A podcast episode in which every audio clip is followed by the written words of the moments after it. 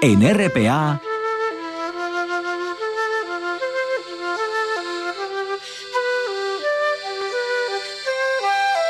Noche tras noche.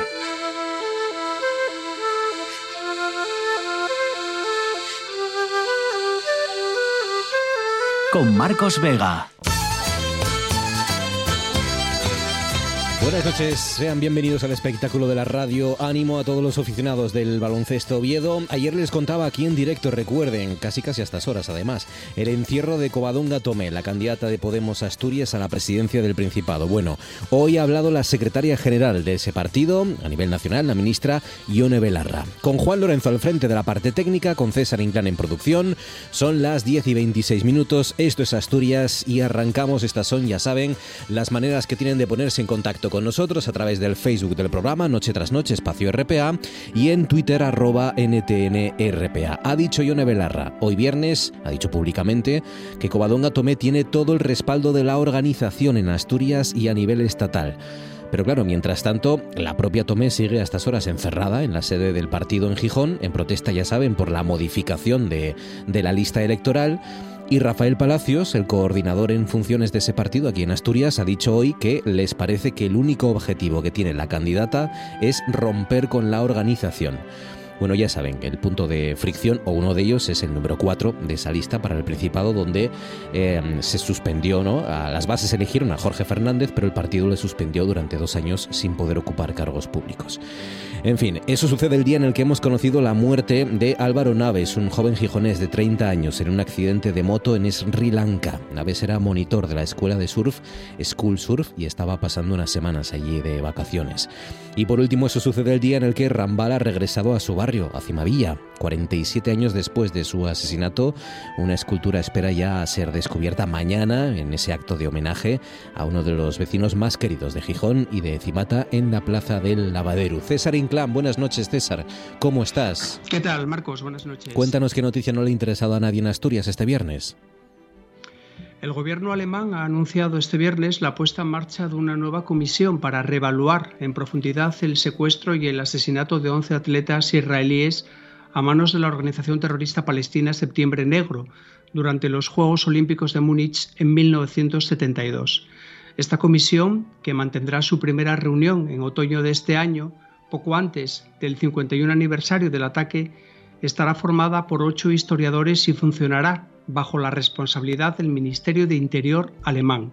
El grupo se encargará de investigar los motivos y los efectos de la masacre, de la masacre perpetrada por los terroristas palestinos. Son 28 los minutos que pasan sobre las 10. Vamos a arrancar ya con el tú antes molabas.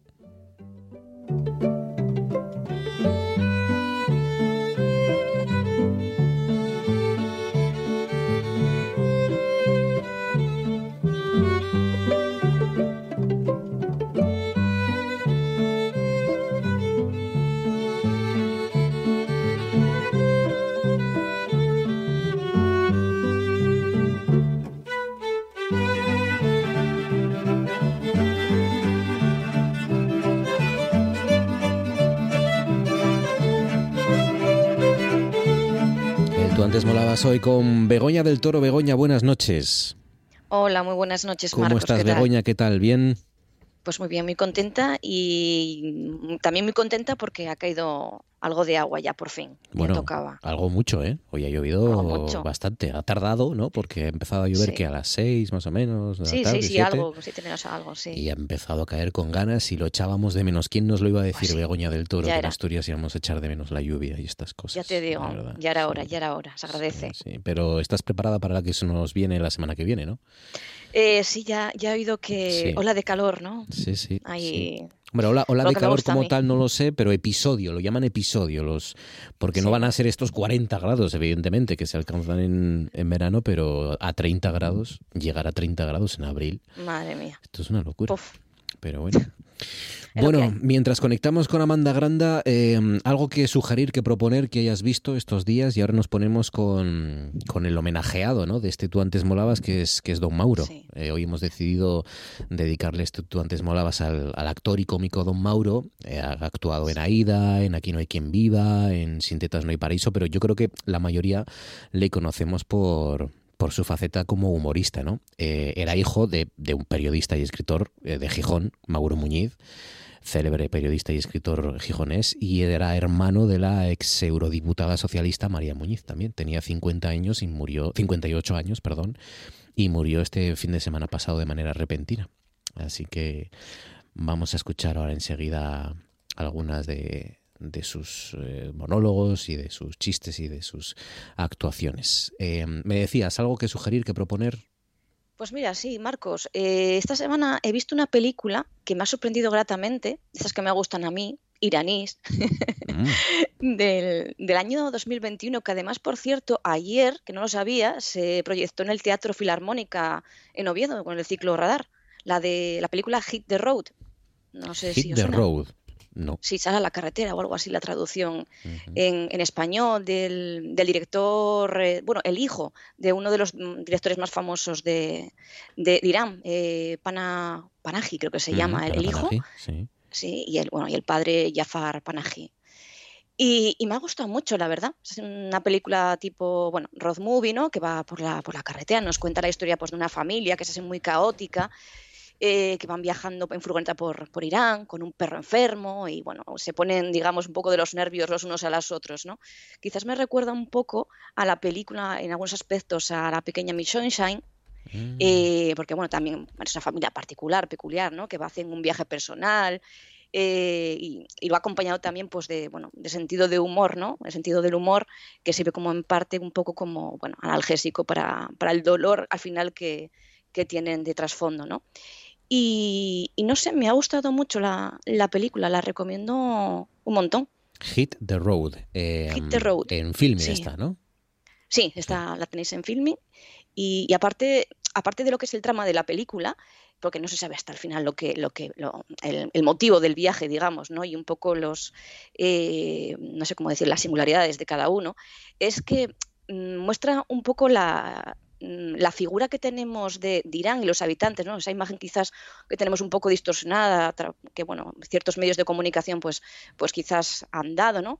Y humaniza mucho a los personajes y, y en extensión, pues bueno, al pueblo iraní. Uh -huh. Y también denuncia muchos problemas sociales que viven en el país y no sé, me gustó, me gustó mucho, la ah, verdad, la peli está. Muy bien, muy bien. Pues Así nos que la, recomendada. Nos la apuntamos, nos la apuntamos. Eh, vale, pues eh, vamos a empezar, si te parece, con el primer corte de esta noche que has elegido. Tú has elegido sí. para empezar un corte de una película, ¿no? Del, del Rey de la Comedia. Sí. Yo he traído El Rey de la Comedia, 1982, de Scorsese y, por supuesto, de Robert De Niro, que creo que es una de las películas de De Niro que, que están muy infravaloradas y, muy, y, es muy poco conocida a día, a día de hoy. Y me parece brutal la, la actuación de, de, De Niro en esta película. Y sí, he traído un pequeño corte. Bueno, no sé si la. Bueno, supongo que la habéis visto porque es. Sí. Sí, ¿no? Y bueno, es una comedia negra pues, que, en la que De Niro pues, interpreta a un personaje, Rupert Putkin, que es un aspirante humorista con, con unos dotes cuestionables mm, cómicos y que intenta, pues, está obsesionado con la fama y está dispuesto a todo pues, para conseguir su minuto de gloria en un late show de, en el que está Jerry Lanford, que está protagonizado por Jerry Lewis, que es su, su vamos, es su, como su ídolo, ¿no? Y entonces este pues, le pide una oportunidad en un encuentro casual que, que tienen, este se niega y entonces, bueno, a partir de aquí, pues hace de todo lo imposible para, para demostrar que al final es el nuevo rey de la comedia, ¿no? Vamos a escuchar, un, un el rey de la comedia. Muy bien, ya estoy listo. Llevadlo dentro. Estupendo. ¿Por qué ha hecho esto? Dígame por qué lo ha hecho y entonces tal vez pueda creerle. ¿Por qué ha hecho algo así? ¿Tiene hora?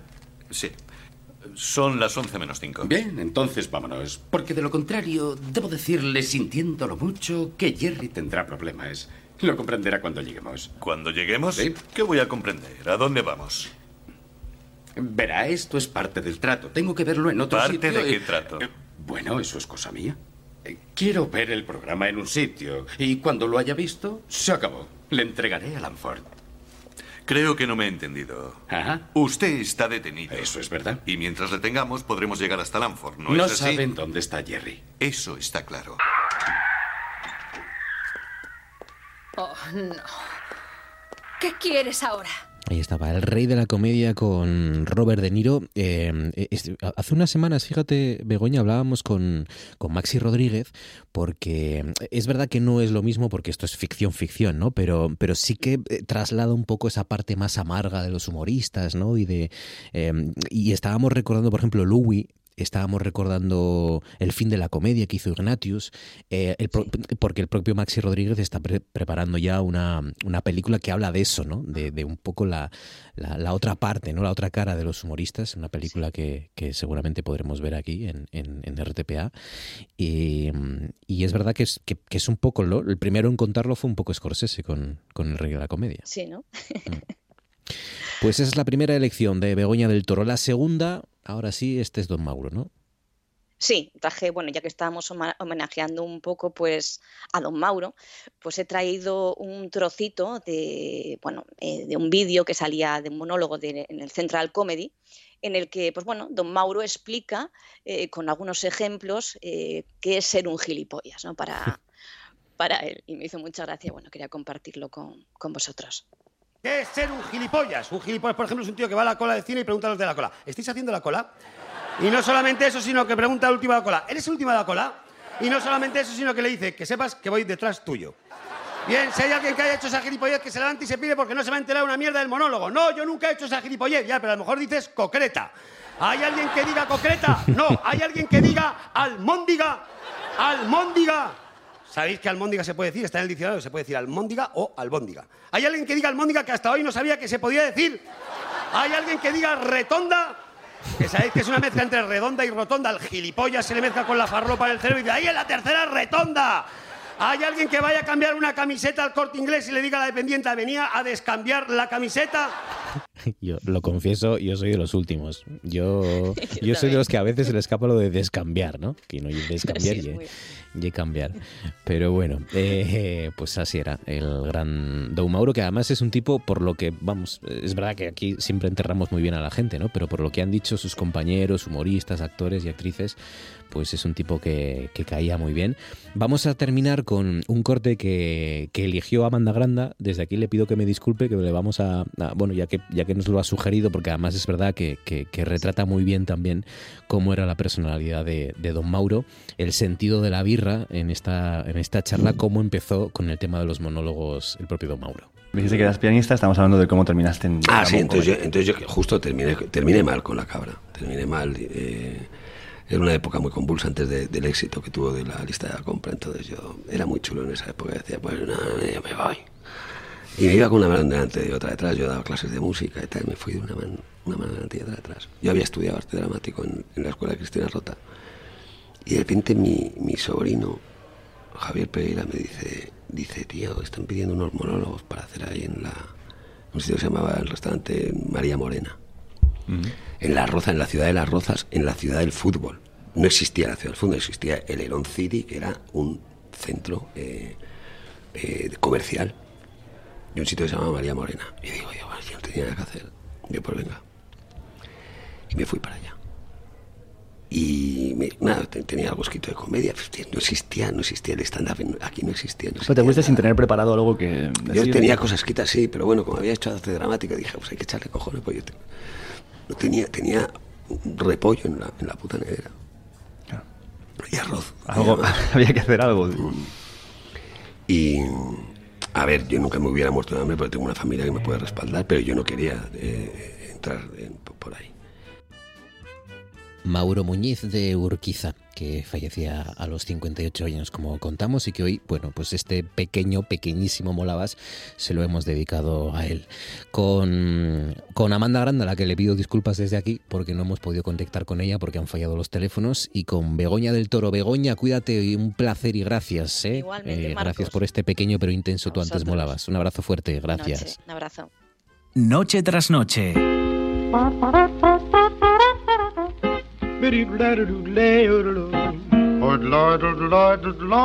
Guía para sobrevivir en un mundo millennial.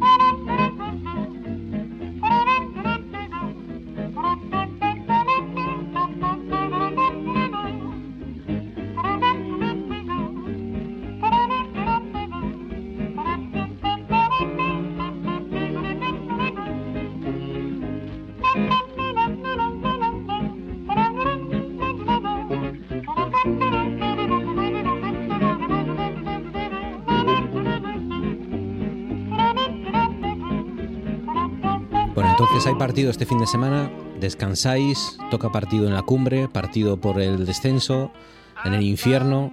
Toca partido, toca partido eh, este fin de semana, el domingo. ¿Sí? Sí. ¿Contra? Contra el Llano 2000. ¿Son buenos? Sí, bueno, mitad de tabla. Vale. Vale, o sea que hay esperanzas, ¿no? Hay posibilidades. esperanza, hay esperanza. Hay posibilidades. ¿En casa o fuera? En casa. Ah, bueno, ya está, entonces. Ya están los tres puntos ahí, ya. Mar- Martín, hay que hacer un... ¿Cómo se llama el campo? El campo es eh, Tabiella, en De, Valliniello. de Tabiella hay que hacer un fortín en Tabiella, ¿no? Claro. se trata. Martín Peña, buenas noches. Buenas noches. ¿Qué tal ha ido la semana, Martín? ¿Todo bien? Todo bien. Me alegro, me alegro. ¿Muchos exámenes? Eh, no, todavía no, todavía no tuvimos ninguno. Esta semana ya fue la primera semana que arrancamos motores, como ya arranca- que arrancamos motores totalmente, porque la semana pasada había Ah, sido fue ya Semana Santa. a, me- a medio gas, además por la, por la ausencia de la mayoría de la clase por viaje de estudios Sí. de los de francés. Entonces, bueno, ¿Ya esta semana. francés? Sí, ¿Ya? ya volvieron Vale. Y esta semana ya empezamos a tope. Bien, bien, bien. Pues muy bien. Pues nada, entonces una semana ya de rutina ya empezando con la evaluación. ¿En cuál estáis? La ya? tercera, la Tercera última. evaluación. Ya la última ya. Hmm. ¿Y qué tal van las cosas? Bastante bien. Yo ¿Sí? de momento puedo decir que casi todas las. Ya me da la media casi todas para tenerlas prácticamente aprobadas. Bien. Menos claro, por ejemplo, eh, la asignatura de inglés, que es eh, evaluación continua, o sea, la nota que sacas en el tercer trimestre es la que te llevas del curso, Ya. no cuentan para nada las otras dos. Y bueno, las demás eh, que sí que hacen media, supuestamente ya lo tengo, pero vamos, vamos a seguir a por, a por la máxima nota que, ¿Y el año que que viene podamos. qué haces, Martín? El año que viene primero de bachiller. Primero bachillerato ya, ¿eh? Hmm. Uy, eso ya es el salto ya, ¿eh? Sí, sí. Son palabras mayores ya, ¿eh? Estos lo van a decir siempre porque te lo dicen siempre. Hasta que salgas de la universidad, bueno, incluso cuando salgas de la universidad, siempre, el, el año siguiente siempre es el año de los mayores. Sí. Ya está. Seguro que te lo han dicho en, en cuarto de eso, te han dicho, bueno, esto ya es cuarto de eso, esto ya, ya sois los mayores. En quinto no sé si lo hay, pero también, y en primero bachillerato también, y en hasta cuando lleguéis a la universidad ya, bueno, claro, ya es la universidad. Esto nos lo, re- nos lo repiten constantemente. En Claro. la vida. Y además este sentimiento nuestro de, de niños, que aunque fuéramos que estábamos, yo qué sé, en tercero de primaria, pasar a cuarto, Sí. hostia, ya era un estatuto más, ¿no? Pues estar en cuarto. sí. Igual que ahora, pues no es lo mismo eh, en el instituto, sobre todo, estar en tercero que estar en cuarto. Tú ya, eh, que, que incluso en bachiller, ¿no? Tú Claro. estás en bachiller y ya tienes pues más importancia tanto en, eh, en cosas oficiales de la radio, del instituto como la radio del instituto, el periódico, ya tienes más importancia, ¿no? Claro, claro, más responsabilidad. Cada año es más responsabilidad. O sea que deja de cumplir años en cuanto puedas, Martín. Te lo advierto. En cuanto puedas, deja de cumplir años. Bueno, volvemos al fútbol, porque mm, hoy quiero que nos cuentes algo de lo que yo creo que la mayor parte de los adultos, adultos de más, por lo menos de más de 25, 30 años, estamos algo desconectados, pero que de los 25 para abajo, incluso de los 30 para abajo en algunos casos, mm, está teniendo más repercusión de lo que yo creo que pensamos. Y es esto de la Kings League. La Kings League, pues sí, la Kings League fue una, una liga de fútbol 7 creada por, por streamers y youtubers principalmente, que eh, se basa, bueno, pues en... es una liga de fútbol 7, como ya dijimos, un campo de fútbol 7 normal, y se basa en una liga de 12 equipos, de los cuales los mejores 8 pasan a los playoffs, que los playoffs son, eh, juegan desde octavos hasta la final, y bueno, no sé si van, eso mm, no, no lo sé si me estoy equivocando, van primero contra octavo, segundo contra séptimo, eh, segun- tercero de contra NBA sep- o de- tercero contra sexto y quinto Sí. contra cuarto. Sí. Eh, eh, eh, la Kings League es para, el- para que nos situemos lo que la mayor parte de la gente, si es que ha oído hablar de la Kings League, conoce como lo de Piqué. Lo de Piqué. y lo de Piqué. A ver, aquí hay, ¿No? que, hay, que, hay que dejar un par de matices porque es que eh, viendo la- los últimos años que con la cantidad de empresas y, y, mm, polémicas que ha tenido Piqué puede ser cualquiera, ¿no? Puede ser desde esto al, al Mundial de Globos que organizó con Ibai o incluso a su empresa de Cosmo que hizo, que hizo documentales incluso sobre el caso de, por ejemplo, cuando Griezmann le dijo en 2018 que no al Barça, pero bueno, Sí. esto ya sería irnos de las ramas. Bueno, en la Kings League eh, tiene mucho éxito sobre todo e incluso llega, está teniendo, eh, está llegando a tener en algunas ocasiones más éxito que el propio fútbol en general por eh, varias razones. Vo- Voy a explicar un poco las reglas principales ¿no? que, los que la diferencian del fútbol normal. Eh, vale, cuando un partido se queda en empate, aunque sea en la liga, se resuelve a penaltis. Pero ¿qué pasa? Esto no son penaltis como los de la- las ligas convencionales. Son penaltis como los que hay en Sudamérica, por ejemplo. Estos penaltis son eh, básicamente uno contra uno contra el portero. Eh, bueno, sigue habiendo fuera de juego y saques de banda con la mano, eso no cambia. Eh, los cambios son limitados. Una, una tarjeta amarilla es dos minutos de exclusión y una roja cinco hasta que entre un sustituto. Los saques, los saques de centro, eh, los, saques de centro al principio de partido es dejar el balón en medio. Los jugadores se colocan en su, en su Como portería. waterpolo, ¿no? Sí, y van Y corriendo van a por el corriendo balón. hasta el primero que lo coja. Pero lo más así jugoso Hmm. es que eh, es una especie de mezcla entre el fútbol y los videojuegos, porque de repente, en un momento dado, hay una carta, ¿no? ¿O ¿Cómo, cómo Claro. va esto? Hay unas cartas que de Esta, repente... Estas reglas se llaman las armas secretas y son que cada equipo dispone de una carta para cada partido. Hay varios tipos de carta. Por ejemplo, el arma 1 es un penalti a favor. Penalti normal, ¿no? Penalti de los, que, de los, de los 11 metros. Tú que estás viendo un partido de la Kings League y de repente el entrenador de uno de los equipos coge su carta Sí. y la pone sobre la mesa. Y esa carta puede ser un penalti a favor, que entonces el árbitro para el tiempo y tiran un penalti, eh, o puede ser que, que haya un uno para uno, por ejemplo, o un Sí, dos mira, para dos. Voy a re- vamos a repasar, eh, bueno, son seis, ¿no? Pero vamos a decirlas rápidamente. El arma 2 es un shootout a favor, que eso es eh, los penaltis de la, los penaltis sudamericanos que dijimos antes. Sí. Los de que uno contra uno contra el portero. Arma 3, exclusión de un rival durante dos minutos. Arma 4, un- que los goles valen doble durante dos minutos. En el arma 5 es un comodín que vale como cualquiera. Y el arma 6 es robo de carta al contrario. O sea, el contrario se queda sin carta. Y se la queda al otro equipo, la carta. Bueno, en fin. Sí, eh, se la da queda al otro Son eh, eso, pues eso, como cuando tú estás en un videojuego y lanzas un hechizo. Pues Sí. son de estas cosas, ¿no? Que, que- que- que se supone que le dan un poco más de emoción, ¿no? A un partido, o pueden cambiar un partido que vaya eh, eh, pues disparejo o lo que Mm. sea, ¿no? Esto es un poco la, la Kings League mm, que organiza Piqué, pero que ha logrado a demás reunir streamers. A, a muchos streamers. Estamos hablando de streamers que tienen millones de seguidores. Claro, equipos, eh, equipos ahora de stream, por ejemplo, el Kun Agüero, que está siendo famoso ahora después de retirarse como jugador de fútbol, pues está siendo famoso como, como streamer, ¿no? Y tiene su propio equipo, que es el Kuni Sports, si no me, si no me equivoco. Bueno, además de mogollón de equipos más que hay, hasta 12, eh, como Porcinos, eh, Por- Porcinos, el Rayo Barcelona, y del que estamos escuchando ahora mismo el himno, que es. Gigantes,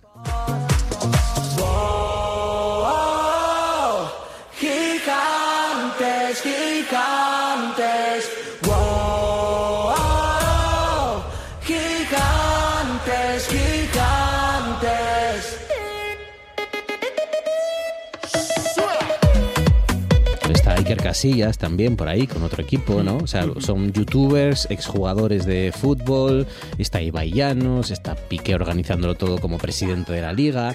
eh, y como ven, claro, cada uno pues luego hay pues eso, himnos, canciones, pasos de baile, polémicas, fichajes, traspasos, bueno, en fin, el show está porque esta gente otra cosa no, pero el show lo sabe organizar bien. Mi pregunta es, Martín, Sí.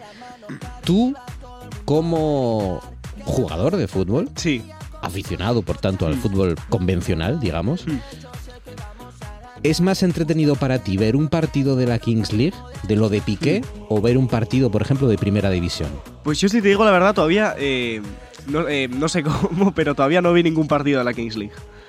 No me tocó todavía ver ninguno, tengo ganas de ver alguno. ¿Y un partido de Primera lo ves? Un partido de primera, pues sí. sí Entero. siempre- sí. Pero tiene la sospecha de que debe ser más entretenido. Además, son dos partes de 20 minutos, por lo que el partido es menos de la mitad que un partido de primera. Es, eh, claro, es fútbol 7, menos jugadores. Estamos hablando de que la mayoría, bueno, la mayoría no, hay bastantes jugadores como por ejemplo Ronaldinho, jugadores retirados que están jugando ahora en la Kings League. Yo, Entonces fíjate, ves calidad pura ahí. Yo haría un, haría un paralelismo, no lo sé, ¿eh? yo, yo creo que es eh, el fútbol sería el boxeo Sí. y la Kings League sería el pressing catch.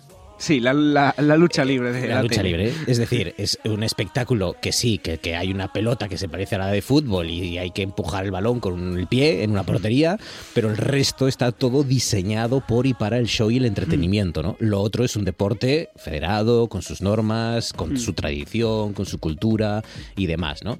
Eh, Con lo cual yo incluso creo que no, que, que- que es que no, que no compiten uno con el otro. Es decir, que no creo que la Kings League vaya a hacerle pupa, por ejemplo, a la Liga Española, que decían, ¿no? Bueno, el propio Piqué y estas cosas.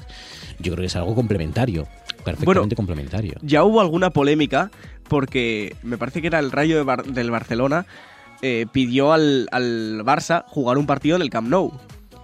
Y el Barça, el Barça, por supuesto, les dijo que no, ya que el, bueno, el campo es, es su campo propio. Y hubo declaraciones del presidente del Rayo de Barcelona diciendo que eh, no, no les dejaban el campo porque tenía miedo que lo llenaran cuando había partidos de Liga del Barça en el que no se llenaba el Camp Nou. Ya, ya, ya. Bueno, pues nada, la Kings League, que, que es verdad que es una manera distinta, mucho más eh, pues espectacular y, y dirigida al show, eh, basada o inspirada, vamos a decirlo así, en el fútbol, en el fútbol 7, con exfutbolistas, eh, futbolistas amateur por ahí este tipo de cosas. Bueno, pues para divertirse, oye, cada uno que, que elija lo que quiera. Yo eh, dudo mucho, ¿no? Siempre se dice, ¿no? El propio Florentino Pérez, creo que alguna vez. eh, ¿Florentino Pérez se llama el del Real Madrid? Sí, el presidente. Alguna vez le he escuchado le he leído decir, puede ser que a los jóvenes ya nos interesa el fútbol, que el fútbol ya no arrastra a los chavales, que, que os aburrís, que... A mí, a mí me parece difícil esto, ¿eh? no lo sé, no lo sé. Algo que, que está tan instaurado en el ADN de este Mm. país y de nuestra sociedad, para bien y para mal, eh, me parece difícil, ¿no? Que, que, nos, que nos siga gustando de repente a vuestra generación. Es verdad que tenéis muchos más estímulos, pero no sé. Yo eso sí que, eh, la verdad que no, no me lo creo para nada, ¿no? Sí que es verdad que eh, no es como hace- no es como hace algunos años. Hoy en día no a todos los niños les gusta el fútbol. Podríamos decir incluso que a la mitad no les gusta. Pero es básicamente por eso. A los que les gusta de verdad les sigues gustando, les sigue gustando. Y tú si vas al patio de un colegio hoy en día también ves que se intercambian cromos entre los niños. Esto, esto es decir, yo creo que lo que está pasando ahora mismo es que todos los niños a los que antes no les gustaba el fútbol, pero por el adoctrinamiento que había en la sociedad respecto al deporte rey, eh, pues se les, como de alguna manera, se les obligaba sin querer a que les gustara, que ahora tienen otras alternativas y no les gusta. Y ya ah, dicen abiertamente que no les gusta. Bueno, hay algo que hay algo que os fascina a los jóvenes, eh, que os sigue fascinando, porque, porque admitámoslo, mm, nos ha fascinado a muchos durante mucho tiempo, ¿no? O- otra cosa es que eh, eh, pues comulguemos con esas ideas, no, por supuesto, pero mm, eh, querías hablarnos de, de la eso, la atracción que todavía a día de hoy sigue teniendo el, el nazismo Sí. en, en vuestras generaciones, ¿no? En los jóvenes. Pues sí, esto a propósito de que ayer jueves 20 de abril fue el era, era sería ¿no? el cumpleaños de eh, Adolf Hitler, ¿no? Se puede decir que el padre del, del nazismo y del fascismo en general. Eh, a mí esto es- este tema es algo que me preocupa bastante, ¿no? Porque estamos viendo cómo, no, no voy a decir la mayoría, digo, una, una gran parte de la gente de nuestra generación siente un tipo de admiración hacia estos fascismos y, y yo la verdad que hay veces que lo pienso y no sé si es atracción de verdad, eh, ignorancia, ¿no? Pero yo te hago una pregunta, Sí. Martín, eh, porque has usado un verbo eh, que, que- que- que es el clave. Eh, ¿Es admiración o es fascinación? Porque ah, eh, yo, por ejemplo, a mí me sigue fascinando libros sobre el nazismo, sobre la Segunda Guerra Mundial, sobre el Holocausto, ya desde pequeño. Y, por ejemplo, tú le, le preguntas a cualquier persona eh, que dirija, por ejemplo, una eh, publicación sobre historia, una revista de historia, y saben que hay dos cosas con las que la revista va a vender eh, seguro. Una es Egipto y la otra es la Segunda Guerra Mundial y el nazismo. Nos sigue eh, fascinando y nos sigue interesando ¿no? ese episodio. Eh, claro, si lo que estás hablando es de admiración, es de que mm, eh, admiración hacia esas ideas, ahí sí ya me preocupa más. Claro, porque esto es, sí, yo creo que me expresé mal antes cuando lo hablamos. Una cosa es que te fascina el tema como la Segunda Guerra Mundial, ¿no? Que investigues, te documentes, Claro. pues oye, sepas detalles de las vidas de pues generales fascistas, como tanto de generales de los aliados de, de la Segunda Guerra Mundial, ¿no? Pero yo no, precisamente no estoy hablando de esto, sino de admiración hacia el fascismo, y eso es lo que a mí realmente me preocupa. Eh, bueno, está claro. No sé si en el resto de países de, Europa o, o, bueno, América o del mundo en general esta generación será así, pero yo creo que tiene algo que ver que, bueno, que en este país eh, está claro que cuando se erradicaron todos los fascismos de Europa, eh, allá cuando acabó la Segunda Guerra Mundial, bueno, aquí nos dejaron al nuestro 40 años más. Y yo creo que eso pues ha tenido bastante que ver en el subconsciente colectivo y que pues, hoy en día a, nuestra generación como a otras muchas pues nos sigue atrayendo esas ideas eh, esas ideas represoras.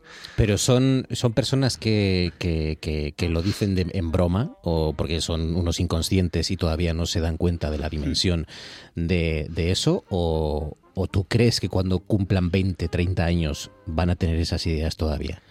Claro, es ese, eso es lo que, lo que a mí también me preocupa bastante, ¿no? Que hay veces que no, hay veces que no sabes diferen- ¿Cuándo se, diferenciar. cu- cuándo- perdona, ¿cuándo se explican eh, lo que ocurrió en la Segunda Guerra Mundial y en el Holocausto? Pues precisamente este año, en cuarto de la ESO. Hasta cuarto de la ESO no os dicen nada. Nada de la Segunda Guerra Mundial.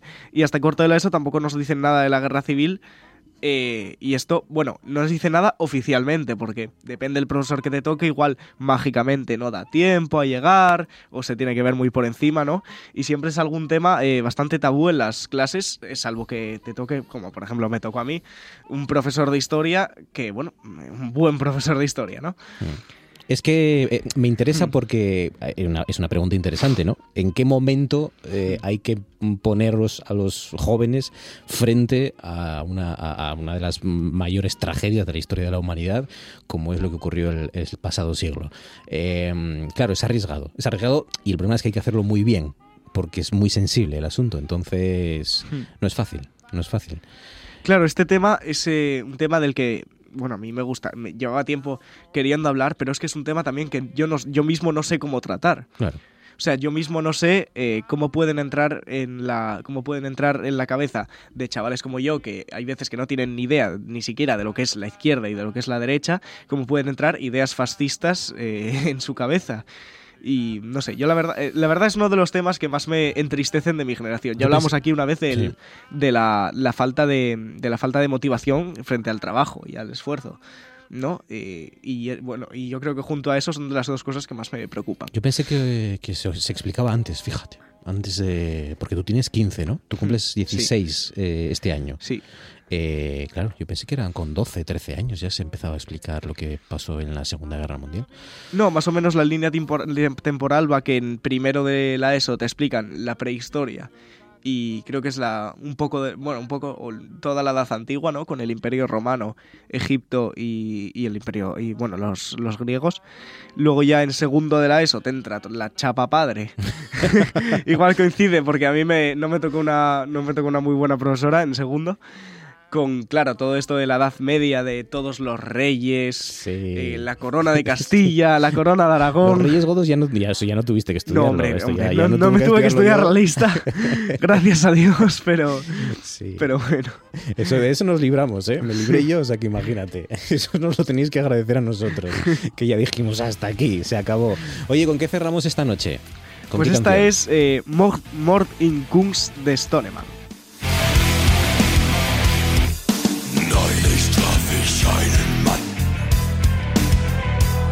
¿Cómo te gustan así los alemanes gritones, eh? Bueno, este, en este caso no son alemanes. Si mira, si bien antes hablamos de la Segunda Guerra Mundial, estos en esa guerra pues serían bastante neutros, porque eran eh, de, Sui- de Suiza. Ah, digo, pues, pues, pues también tienen, tienen voz de mala leche, como los alemanes. ¿Quiénes son entonces? Eh, Stoneman. Stoneman. Muy bien. un grupo que nació en, en el año 2004 y, bueno, su último disco es de 2018, pero hasta ahora no son muy conocidos precisamente en el mundo del metal. Martín, cuídate mucho, un abrazo fuerte, gracias. Un abrazo. gracias.